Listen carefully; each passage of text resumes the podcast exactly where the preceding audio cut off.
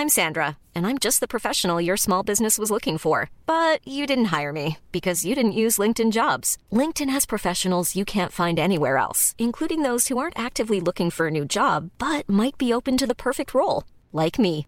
In a given month, over 70% of LinkedIn users don't visit other leading job sites. So if you're not looking on LinkedIn, you'll miss out on great candidates like Sandra. Start hiring professionals like a professional. Post your free job on linkedin.com/people today.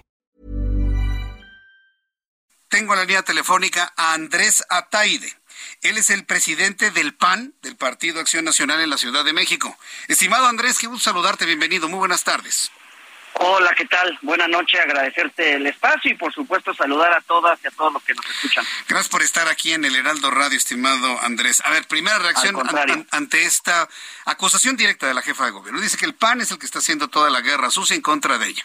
Primera reacción. Ima- imagínate, este, en qué gobierno de este país estatal o incluso a nivel internacional un gobierno puede decirse víctima de guerra sucia de un partido de oposición que según ellos, que según el propio gobierno de la ciudad, según Morena, pues según ellos estamos muy lejos de las encuestas. Me parece que aquí todas y todos sabemos que es clara la persecución por parte del gobierno de Claudia Sheinbaum contra sus opositores. Otra vez ha quedado evidenciada esta persecución, Ah, porque anoche, como bien lo dices, eh, de manera expedita, el propio Contralor de la Ciudad de México, en presencia de él, eh, se hizo una auditoría sorpresa. Háganme el favor, una auditoría sorpresa para atender personalmente, según ellos, una denuncia ciudadana anónima. Y lo hizo acompañado, nada más y nada menos, que de más de 300 granaderos, esos que supuestamente ya no existían, pues de esos.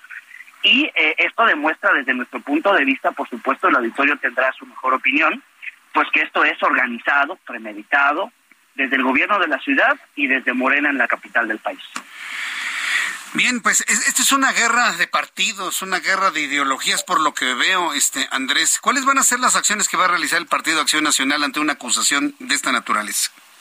Es que este- esto que acabas de decir, esto, este planteamiento de guerra de partidos o de ideologías, nosotros desde el PAN en la Ciudad de México, incluso posterior al resultado electoral del 2021, le extendimos la mano al gobierno de la ciudad.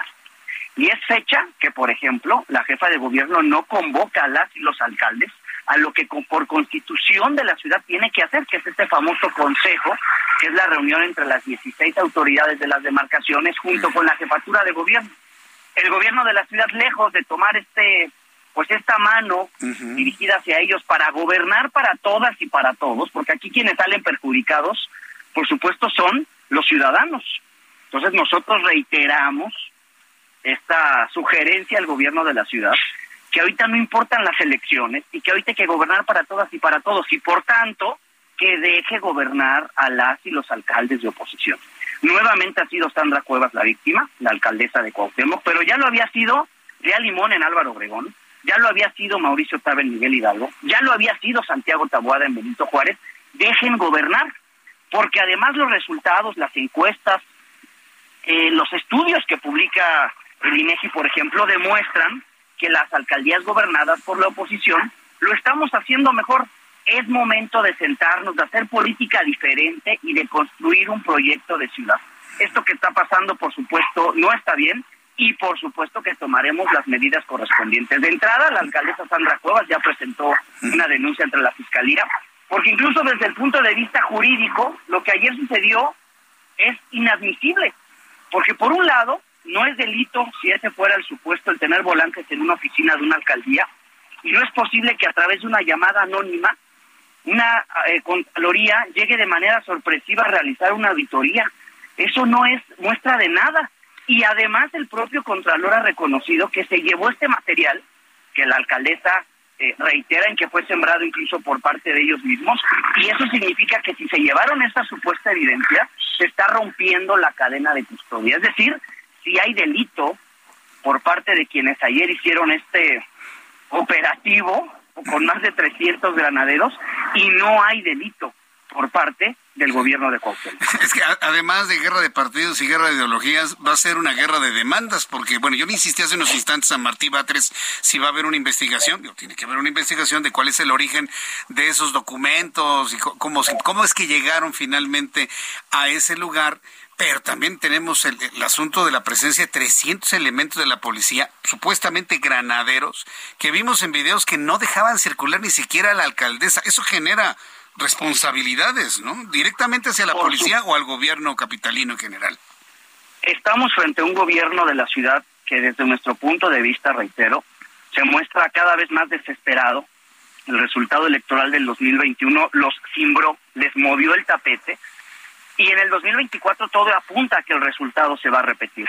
Y por eso están armando estas cortinas de humo, estas distracciones, porque no podemos olvidar que hace poco tiempo volvió a suceder una, tragedia en el metro que tiene una causa que es universalmente conocida y reconocida, que es la falta de mantenimiento. Le quitaron dinero al metro y esto es un distractor para dejar de hablar de eso. Y yo pregunto, ¿por qué el Contralor, así como el día de ayer, a través de una denuncia anónima, se dio el tiempo para aparecerse en la alcaldía Cuauhtémoc, ¿por qué nos apareció en la línea 12? ¿Por qué nos aparecen todas las tragedias del metro? E igualmente la propia fiscalía, que es supuestamente la casa de impartición de justicia en la capital del país. Nosotros lo que pedimos, lo que exigimos es justicia por igual para todas y para todos, no persecución política y no uso selectivo de la justicia. Andrés Ataide, ahora que menciones el asunto del metro y ahora que la jefa de gobierno ha hablado de que hay una campaña sucia en su contra, perpetrada desde el Partido Acción Nacional. Hoy Ulises Lara, el vocero de la Fiscalía, pues ya anunció que todo lo que ha ocurrido en el metro, todo, absolutamente todo, creo que la única excepción es la caída de la línea 12 el 3 de mayo del 21, todos son actos premeditados, malintencionados y sabotajes. ¿Qué opinión te merece esta conclusión de la investigación de la Fiscalía? Mira, datos duros, datos puntuales que ni siquiera son nuestros, sino son incluso datos propios del gobierno de la ciudad. En, en solamente cuatro años, este gobierno ha decidido quitarle al, al, metro, el presupuesto del metro, el 17%. En solamente tres años acumulan más de dos mil millones de pesos de su ejercicio y además le han quitado dinero al metro, particularmente en el rubro de mantenimiento. Toda esta versión, todo este cuento del sabotaje, de que todo ha sido organizado, incluso echándole la culpa.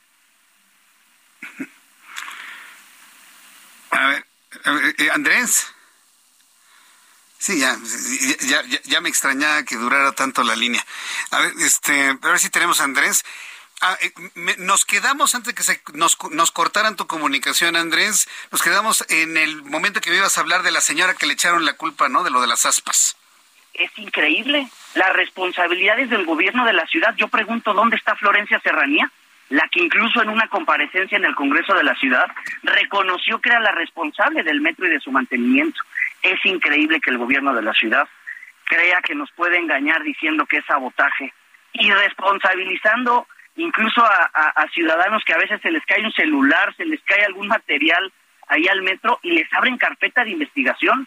Nosotros lo que le decimos al gobierno de la ciudad es que nosotros ya presentamos una propuesta en el Congreso para reorientar presupuesto público y fortalecer al metro.